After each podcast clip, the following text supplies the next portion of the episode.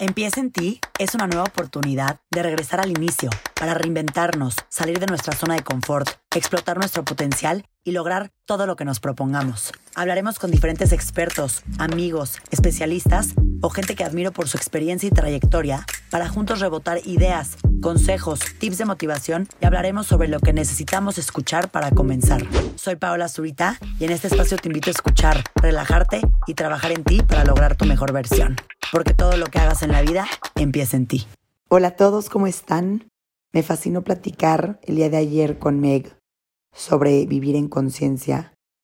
Vivir conscientemente significa vivir en el aquí y en el ahora. Tomar conciencia tanto físicamente como mentalmente de este instante.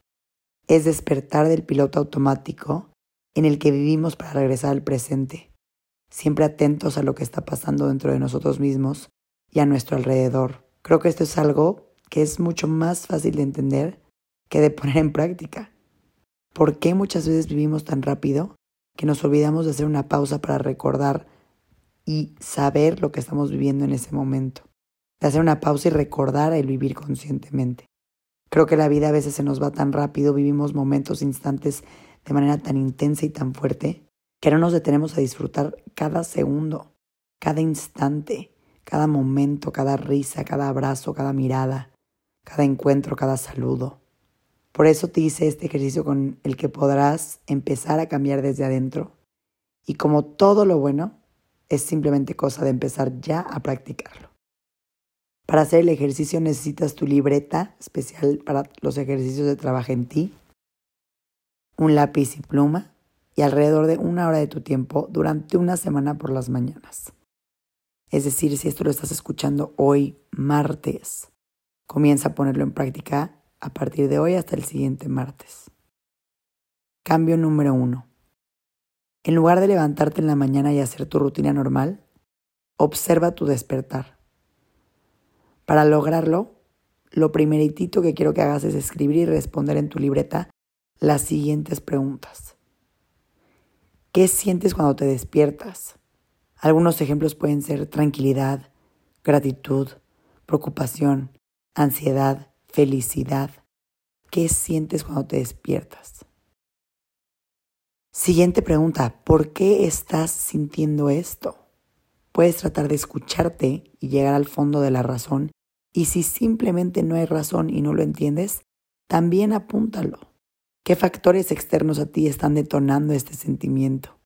Si lo sabes, apúntalo. Si no lo sabes, puedes contestar simplemente no sé. Pero es hacer conciencia de lo que estás sintiendo en ese momento. Cambio número dos. En lugar de quejarte, ponle un verbo a tu vida. Para modificar la queja, hay que cambiarla por aprecio. Entre más apreciamos y más agradecemos, sentimos más amor, compasión o empatía. Por ello, ponle un nombre o un verbo a lo que te quieres apegar todo el día de hoy y déjate regir por ella. Algunos ejemplos puede ser fluir, dejar de sobrepensar, sonreír. Esta parte del ejercicio te va a servir muchísimo porque cada vez que vaya avanzando tu día y sientas que te estás desfasando de ese verbo o de esa palabra que elegiste como de intención de tu día, regresa a ella. Yo es algo que comencé a hacer después de haber grabado este episodio con Meg y realmente me ha servido increíble porque me sirve para darme cuenta si me estoy desviando de cómo quería sentirme ese día, de cuál era mi intención de ese día. Cambio número tres. En lugar de frustrarte o rendirte, respira y regresa al presente. Antes de hacer un reclamo por lo que puedas estar viviendo hoy, respira una, dos o diez veces si lo necesitas para fluir y seguir adelante. Recuerden que la respiración es su mejor amigo en todo momento. Respira. Cada vez que sientas estos momentos de estrés, frustración, ansiedad, respira. Cambio número cuatro. En lugar de decir no tengo tiempo, regálate un momento para ti. Haz algo que te guste y que realmente disfrutes. Analizar cómo es tu cotidianidad te ayudará a disfrutar, a saborear el instante que estás viviendo. Si no tienes tiempo de hacerlo ahorita, haz una lista con cinco cosas que te dan paz y asegúrate de hacerlas durante las semanas sí o sí. Pueden ser desde comerte un helado, salir a caminar o hasta bailar tú sola. millones de cosas que simplemente te hagan sentir bien. Cambio número 5. En lugar de sentir que la vida te pone demasiado a prueba, agradece. Recuerda que cada experiencia pasa por algo. Mira a tu alrededor, seguro que encuentras algo que agradecer. Sé agradecido con lo que tienes y no necesitarás más para vivir. Sé agradecido cuando estás con alguien y serás más feliz con los demás. La vida es increíble si es que aprendemos a apreciarla.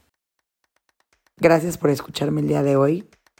Para mí el episodio que escucharon el día de ayer lunes es de mis episodios favoritos y espero que escucharlo de, de Meg y poner en práctica estos cambios que te di en este trabajo en ti del día de hoy te cambien tu semana. Les mando muchos besos y nos vemos la próxima semana.